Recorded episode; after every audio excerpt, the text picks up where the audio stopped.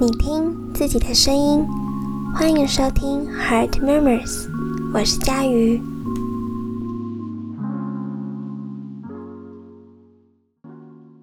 大家上周过得还好吗？今天要跟大家分享的主题，其实也是我目前正在经历跟感受的状态。上个礼拜在线东问大家。失控跟步调这两个主题，会比较想要听哪个的时候，其实选的比例差不多，不过失控还是略多一点点。老实说，我事后自己觉得，失控跟步调这两个名词，好像是我在看我目前自己的生活状态的一个不同的角度，是用两个截然不同的态度来看同样的一件事情。怎么说呢？嗯，按正常来说，我这学期应该是我大学的最后一年，但因为有辅系的关系，学分没有办法顺利的在这学期修完，因此我必须要延毕。那也想说，趁着延毕的时候准备研究所的考试。上个礼拜五吧，诶，其实其实并不是只有那一天，但我就一直在经历一个感受，一种。怪怪的感觉，我的生活步调其实并没有什么剧烈的改变，除了待在图书馆的时间变多，但是每天的动力，或者或者应该说是活力，好像少了一些些。我一直到上个礼拜五，才终于找到了一直觉得怪怪的那个原因，就是是失落。大家会不会觉得我偏题了？但不是的，因为，嗯，我想要跟大家分享我完整的经历这些情绪跟慢慢厘清的那个过程，就是我到底在失落什么呢？嗯，我是一个很重感情的人，然后这个学期已经是大四下了，所以我其实看不太到熟悉的同学跟朋友，这是一个，就是大家都在抉择未来方向的时候。好不容易在学校看见熟悉的人，但可能因为课程的不同啊，时间安排的不同，通常都是嗯匆匆的问候。我很想念跟熟悉的人一起上课、一起做报告、一起上学的这所有的节奏，关系很奇妙。人与人的连接会让会让看似一些很负担的事情都少了重量，所以相对的。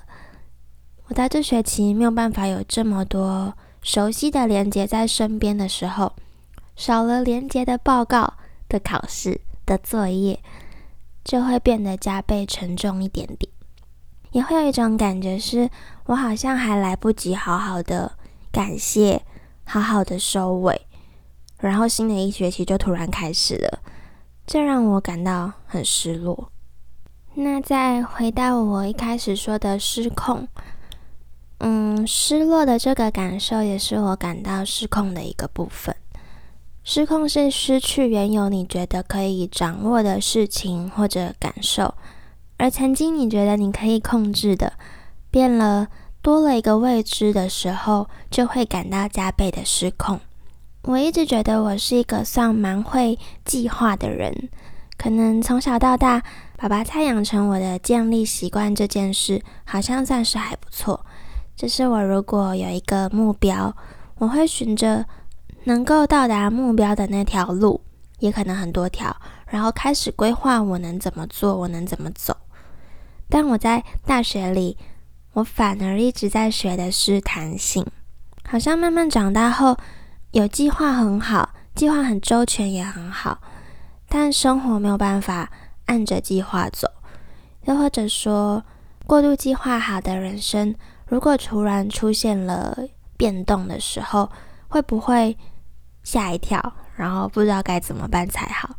过度计划好的人生会不会也少了一些意外的风景？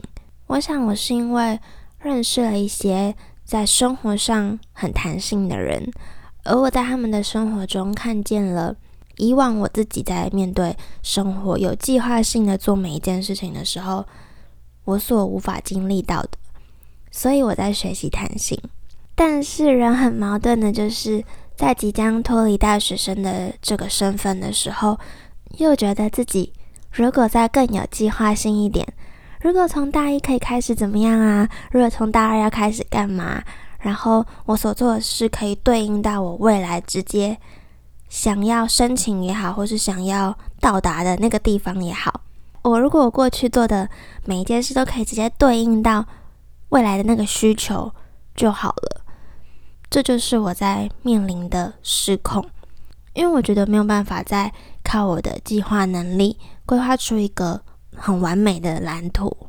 我在做每一个决定的时候，又左顾右盼的看到，诶，谁的那个选择好像也不错哦，那个方向也不错。而我在学习初的生活，就是正在经历这样的失控感，包含我一开始所说的失落，以及面对未来的。害怕吗？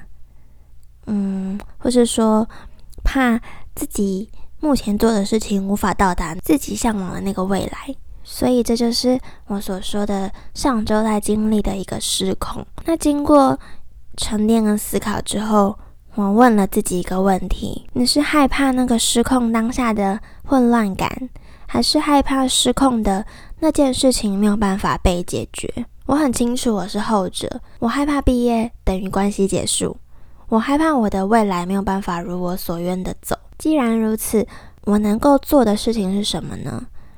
害怕关系结束，那就趁还没结束之前，多花点心思去经营它，而不是因为害怕然后就没有做出任何的行动。害怕未来没有办法如我所愿的走，我怎么还没走就在害怕？这是我在自己。整理跟思考的一个过程，越是不走，越是单立在踌躇之间，越是比较东比较西，越是有这样子的想法，越是懊悔哪个阶段的自己多做一点什么，或者是做了别的选择会不会更好？但当我有这样的想法的时候，我觉得在那个选择的我就没有办法完全的投入，把每一个选择都做到最大值，都用心的走。就能够走到在这个选择里最好的样子了。其实，在这个思考的过程，我问自己问题的那个前者，也就是害怕失控当下的混乱感的这个部分，也同时被解决了。不晓得在听我说话的你们，现在正在经历什么样子的状态？你的生活是失控的吗？好像用尽全力的想要掌控一些事。但生活就是会无情的出其不意发生一些超出你预期的事情。其实就如同，嗯，我有认识的朋友，他有很计划性的在决定要在大学的期间出国留学、出国交换，可是谁知道就突然来个新冠肺炎，让他好像打乱了这个步骤。我相信他在那个当下面对的也是一种失控，可是我看到他的是。面对这样子的失控，承认自己有那些嗯失望或是混乱的那个情绪，可是他紧接而来的是，那我要怎么重新的调整我的脚步？我可以继续的往什么方向走？当生活出现一些出其不意的事情的时候，那个状态真的很辛苦。不晓得，嗯，你有没有记得跟自己说一声辛苦了？这么努力在尝试的，尝试着控制所有事情的你，真的很辛苦。我们没有办法知道那个生活最佳状态的那个样子是什么，但我想要告诉你，只有你的心境改变了，你看待的角度不同了，不慌了，你的生活才能是属于你最好的状态。我说的是属于你哦，因为我相信。每个人的生活都有自己喜欢、自己觉得舒服的那个最好的样子。我也在学习把这些失控的感受背后的事件理清出来。失控所带来的是混乱，但你要听见那些混乱你，你的心到底在说什么？这不容易，但我们一起学习。你不是孤单的，我们一起经历。而不要忽视这样的感受。如果如果我走过了，我不会告诉你，你到一个什么样的状态，你就会超级强壮，然后不会怕这些失控了。我觉得那是不可能的，因为这些失控可能在哪一天又找上门。但没事的，我会面对。我也期许你可以勇敢的面对。